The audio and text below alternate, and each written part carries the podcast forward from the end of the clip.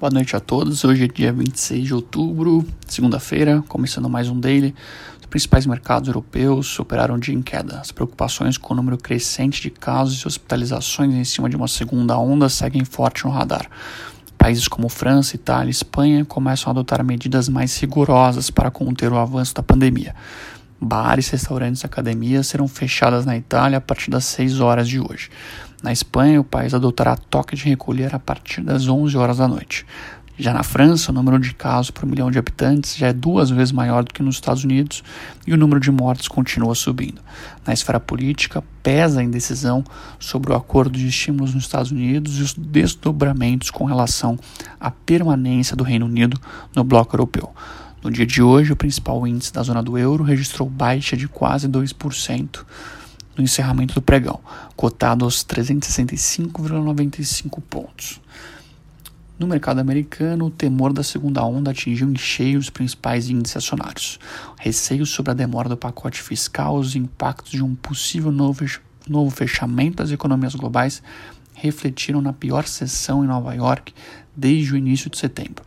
Hoje, nas redes sociais, a porta-voz de Nancy Pelosi, atual presidente da Câmara dos Deputados, disse que continua otimista sobre a possibilidade de um acordo antes das eleições na semana que vem. No entanto, ao longo do dia, os Estados Unidos anunciaram o maior número de casos desde o início da pandemia, superando inclusive o pico em meados de julho. Foram constatados 83 mil novos casos na última sexta-feira, versus recorde de 77 mil no dia 16 de julho. Os resultados desse, desse conjunto de fatores foi uma queda de 2,29% do índice Dow Jones, uma baixa de 1,86% no S&P 500 e uma perda de 1,64% na Nasdaq. A bolsa brasileira não ficou de fora das quedas globais registradas. Embora com queda bem mais amena, o Ibovespa fechou o dia em baixa de 0,24% e encerrou em 101.017 pontos. Com índice bastante descontado versus pares mundiais, o Bovespa chegou a perder a barreira dos 100 mil pontos ao longo da tarde, mas sustentou os 101 mil no fim do pregão.